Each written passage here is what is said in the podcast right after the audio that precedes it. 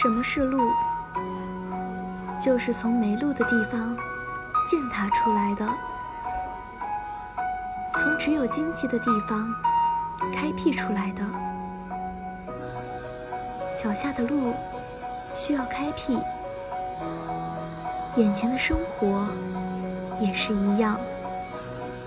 本来并没有美好的生活，披荆斩棘的破除困难。才能争取生命的希望。回望中国上下五千年历史，好日子并不是凭空出现的。